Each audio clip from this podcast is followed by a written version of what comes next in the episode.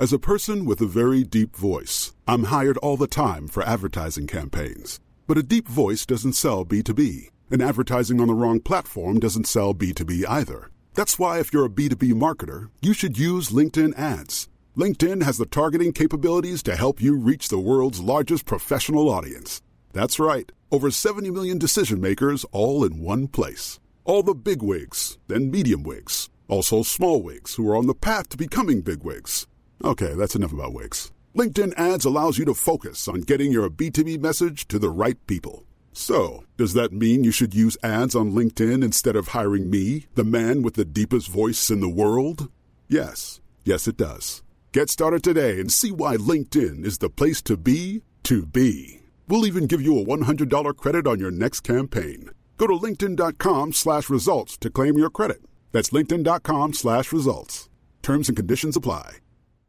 Hey, I'm Ryan Reynolds. At Mint Mobile, we like to do the opposite of what Big Wireless does. They charge you a lot, we charge you a little. So naturally, when they announced they'd be raising their prices due to inflation, we decided to deflate our prices due to not hating you. That's right. We're cutting the price of Mint Unlimited from $30 a month to just $15 a month. Give it a try at mintmobile.com slash switch. $45 upfront for three months plus taxes and fees. Promo rate for new customers for limited time. Unlimited more than 40 gigabytes per month. Slows. Full terms at mintmobile.com. Life is made up of many gorgeous moments. Cherish them all, big and small, with Blue Nile. Whether it's for yourself or a loved one, Blue Nile's unrivaled selection of expertly crafted fine jewelry and statement pieces help make all your moments sparkle. Blue Nile's experts are on hand to guide you, and their diamond guarantee ensures you get the highest quality at the best price. Celebrate a life well lived in the most radiant way and save up to 30% at BlueNile.com. That's BlueNile.com.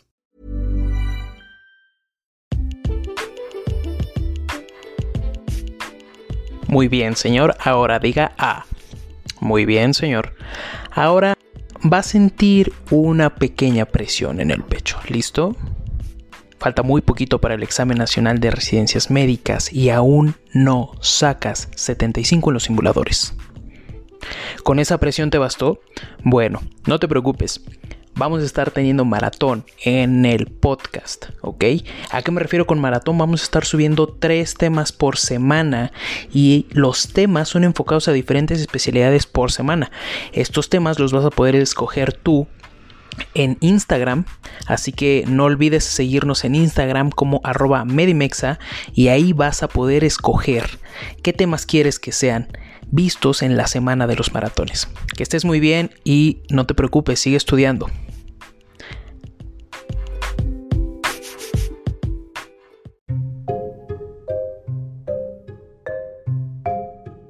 Hola, ¿cómo están? El día de hoy otra vez tenemos de invitada a la doctora Itzel Pérez Gutiño, quien es oftalmóloga. Ya nos estuvo eh, enseñando, ya nos estuvo dando una clase bastante rápida, bastante precisa de urgencias oftalmológicas y en este caso nos va a estar hablando de queratocono y de catarata. ¿Cómo estás, doctora? Buenas tardes. Muy bien, muchas gracias. Contenta de estar de vuelta contigo y tratando de repasar algunos temas para el ENARM. Muchísimas gracias, doctora. Eh, ¿Te parece si empezamos con catarata? Perfecto, sí, sí, muy, bien. Bueno, eh, como tal, la catarata sabemos que es una alteración en el cristalino. Esta alteración, pues obviamente va a estar eh, dañando la visión de una manera paulatina, pero pues prácticamente los, los, adultos y específicamente los adultos mayores van a dejar de ver.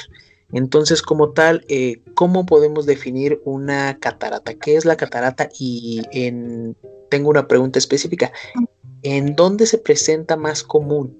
¿Se considera más común eh, en México o a nivel mundial? Ok, pues primero que nada decir que la catarata quiere eh, o su significado es pérdida de la transparencia del cristalino. Cuando hay cambios principalmente por hidratación de todas estas fibras del cristalino, vamos a tener una catarata.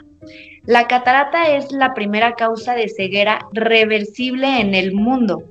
Es una patología que vamos a tener absolutamente todos y cada uno de nosotros, porque esta catarata, en este caso hablando de la catarata senil, es un proceso de envejecimiento del cristalino en donde se altera esta capacidad para sacar o meter agua hacia el cristalino y esto evidentemente va a provocar catarata. Es algo, por lo tanto, que va a ser común prácticamente en todo el mundo. No es más común en unos países que en otros, hablando de particularmente la catarata senil, porque pues todo el mundo la va a presentar en algún momento. Ok, doctora. Pues perfecto. Eh, dentro de esto, ¿cuáles pueden ser los factores de riesgo? ¿Como tal se considera nada más la edad? No, hay varios factores de riesgo. Como platicábamos, evidentemente el más común es la edad, pero también pueden ser patologías metabólicas. Tener diabetes, de hecho, es una de las causas más comunes de cataratas mixtas o metabólicas. La hipertensión, exponernos a los rayos del sol, a los rayos ultravioleta de manera constante, algún traumatismo, alguna infección, alguna inflamación intraocular o bien algún trauma o golpe contuso pueden provocarnos catarata. Esos serían los principales factores de riesgo. Muy bien. Em, ¿Cómo podemos identificar nosotros una catarata en cuanto a la clínica y posterior a esto, cómo diagnosticamos la catarata como tal? Primero que nada, vale la pena decir que la catarata no se va a diagnosticar clínicamente salvo que la revisemos con una lámpara de hendidura. Es muy raro que hablemos de diagnóstico de catarata a simple vista. Podemos hacerlo cuando hablamos de una catarata total, que son las típicas cataratas hidratadas que están completamente blancas y es muy evidente que el cristalino está opaco. Pero para fines generales, una catarata no se va a ver de manera, eh, ahora sí que a simple vista, necesitamos explorar con la lámpara de hendidura. Y una vez que estamos explorando con la lámpara de hendidura, vamos a ver en diversas partes del cristalino, ya que el cristalino tiene una cápsula anterior, un núcleo y una cápsula posterior, cambios de coloración, ya sea hacia color amarillo o blanco, dependiendo del grado de catarata que tengamos y del sitio en donde esté esta opacidad. Entonces, esta sería la forma correcta. Clínicamente, ¿cómo me voy a dar cuenta que estoy ante un caso de catarata? Es porque el paciente va a quejarse de disminución de agudeza visual, principalmente de lejos. Aquí vale la pena mencionar que las cataratas producen miopía cuando hidratan mucho el cristalino. Por lo tanto, el paciente puede decirnos que ve bien de cerca, pero bajó la visión de lejos. Entonces, primero que nada, ese es el primer dato clínico. Podemos tener también mucha fotosensibilidad y esto es principalmente en dos tipos de cataratas y es en la catarata cortical anterior y posterior. Son más comunes que estas cataratas den deslumbramiento. Podemos tener alteración a la percepción al color, evidentemente porque nuestro cristalino está más opaco. En ocasiones pudiera darse el caso de que haya diplopia, aunque no es lo más común. Y principalmente esos serían los datos clínicos más relevantes para saber que estoy ante un caso de catarata. ¿Y cómo podemos eh, abordar una catarata. Obviamente el, tratamiento lo lleva a cabo un, oftalmólogo de manera quirúrgica, pero nosotros qué podemos hacer para eh, iniciar el abordaje de un paciente con esta afección. Muy bien, pues lo primero que debemos de hacer, y eso es algo que ustedes nos apoyarían nuevamente como médicos generales, como médicos especialistas, es revisando la agudeza visual. Muchas veces es algo que no estamos habituados a hacer, salvo que sea un oftalmólogo. Entonces, lo primero que hay que hacer es revisar la agudeza visual con la cartilla de Snellen para cuantificar qué tan grave es mi problema. Eso sería lo, lo indicado.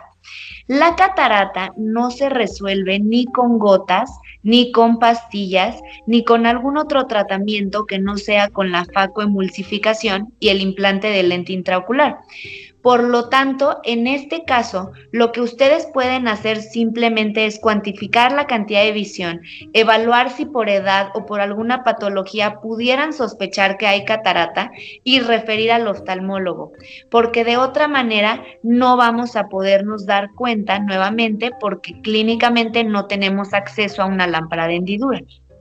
Aquí me sale un poco una pregunta. Obviamente una catarata puede generar ceguera, pero como tal, cómo se define la ceguera y a partir de cuánto es la ceguera. Eso es muy buena pregunta, porque de acuerdo a la OMS, ceguera legal es cuando tenemos una visión menor a 20-200. Entonces, una vez que atravesamos esta, esta calificación visual, por así decirlo, podemos denominar que nuestro paciente tiene ceguera legal y no necesariamente solo por catarata, sino por cualquier otra patología. Y de aquí vale la pena mencionar también que principalmente como la mácula y la fobia dan la mayor agudeza visual, cuando lean en un caso clínico que la agudeza visual es de 20-200 o menos, hay que sospechar que tanto nuestra retina como nuestra mácula pueden tener algún problema. Entonces, eso es un consejo muy útil para poder orientar en la patología. Entonces, eso es como un consejo importante o útil para poder guiar un caso clínico y nuevamente recordar que a partir de esta escala de calificación 20-200 ya podemos decir que un paciente tiene ceguera legal y evidentemente dependiendo la causa, pues habrá que darle tratamiento. Perfecto, doctora. Pues muy claro lo de, lo de ceguera, obviamente, y lo de catarata también. Em, no tengo ahí ninguna duda más que, aportar, ninguna duda más que tenga. Eh, le agradezco mucho eh, el haber abordado ese tema. Apuesto a que te gustó el podcast, ayuda a este tierno humano y envíalo a tus amigos. Además, escúchanos en Spotify, Apple Podcast, iBox y Google Podcast. Besitos y cuídate del COVID-19. If you thought the only way to get a more defined jawline with natural looking results was through surgery, think again. Juvederm Volux XC is a non surgical injectable gel filler that improves moderate to severe loss of jawline definition and can help you achieve natural looking results with little downtime. Even better, this improved definition lasts up to one year with optimal treatment. No maintenance required. Improve jawline definition for a smooth, sculpted look with Juvederm Volux XC. For important safety information and to find a licensed specialist, visit juvederm.com. That's J U V E D E R M.com. Not for people with severe allergic reactions, allergies to lidocaine, or the proteins used in Juvederm. Common side effects include injection site redness, swelling, pain, tenderness, firmness, lumps, bumps, bruising, discoloration, or itching. There's a risk of unintentional injection into a blood vessel, which can cause vision abnormalities, blindness, stroke, temporary scabs, or scarring. Talk to a licensed specialist specialist to find out if it's right for you.